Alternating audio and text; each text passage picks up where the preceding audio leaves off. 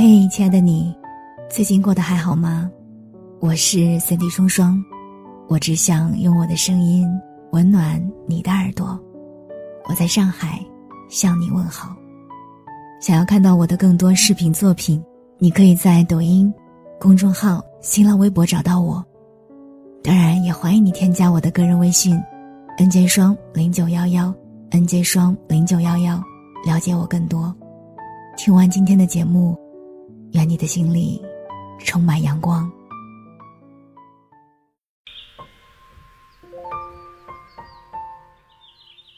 所有的告别看似突如其来，其实都有一个漫长的过程。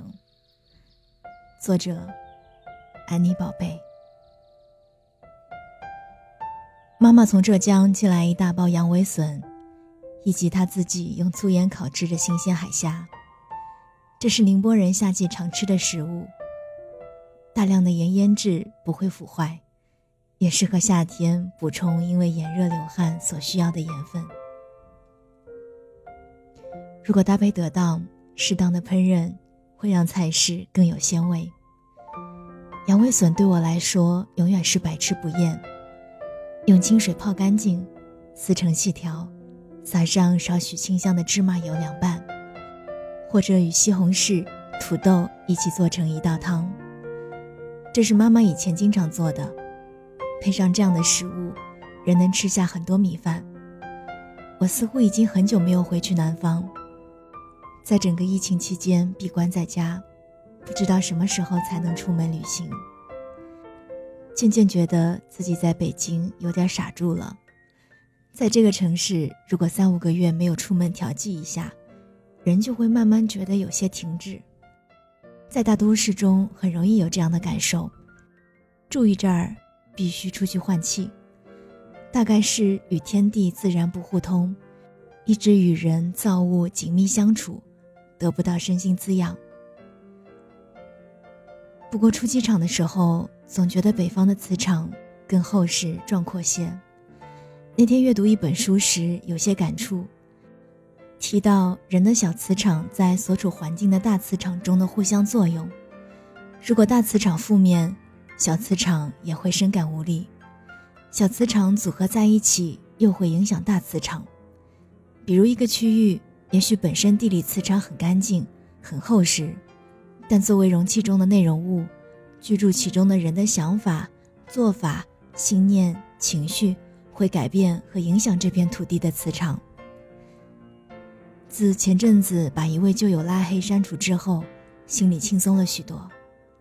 人最忌以情感为借口对对方施展控制、评判与压力，但有些人从不记得反观自照，也很难做到去一点点修磨固有习气。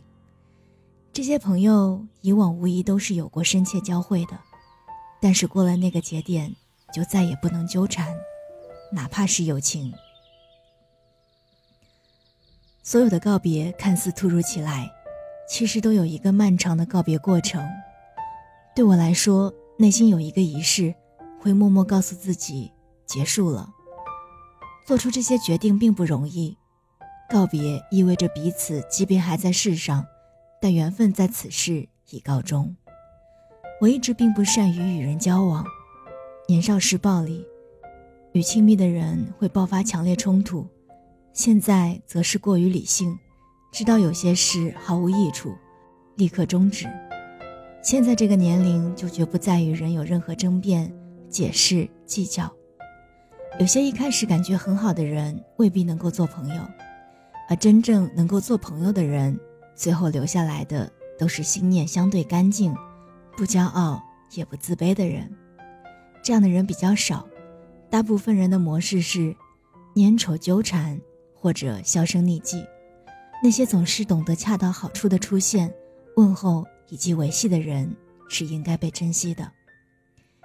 因我的交际障碍症，最后能保持联系的，基本上是这样类型的几个朋友。人的确应该适应、接受、承担孤独，但也确实需要一些因为情感、价值观、特质的认同与互相欣赏而交汇的朋友。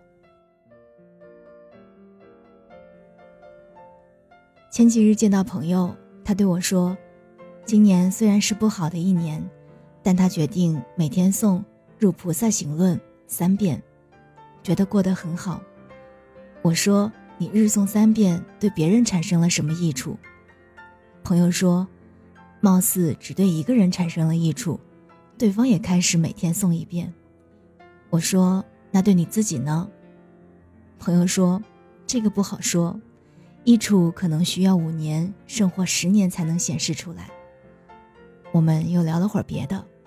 朋友说：“很多人平时看起来乐呵呵的挺好，一到麻烦时就知道每个人的抵触了。看人怎么处理和面对麻烦或困难的时候，就知道对方真正的为人。”我心想。还是应该尽量避免去考验别人，人基本上经受不了考验，让人能够乐呵呵的没有什么不好，何必强迫对方穷途必首见？不过人的确需要精进的朋友，要避免只关注世俗目标或者懒惰的朋友。朋友日诵三遍经文，在三个月之后终于感动到我。之前我觉得经文读过、思考过就可以。不太注重反复诵，但我们的确会受到身边朋友的影响，而且对方是有变化的，这种变化有说服力，无形并且直接。想杂事忙完，也应该规定出一个时间正式开始，选出一部经日积月累送上一定数量，唯愿无事常相见。珍贵的是老友善友。有些朋友时间长了就跟亲戚一样。那天和朋友聊天说，珍惜之类也无用，人与人不是靠喜欢或发力来维持的。仔细想想，只有缘分二字。而我一直都还记得，妈妈从小就告诉我一个交友之道：对方给了你五分，务必要还回去八分，也就是你回报的总是要比从对方那里得到的多一些。当人年岁增长的时候，吃喝玩乐会逐渐不重要，重要的会是一种可以修身养性的生活方式与学习方式，以及可以彼此善待和陪伴的伴侣，以及老友，那种可以一起饮茶看荷花的人，轻谈与交流的善友。若还有一间靠近山林溪间的院子，一个可栽种的花园。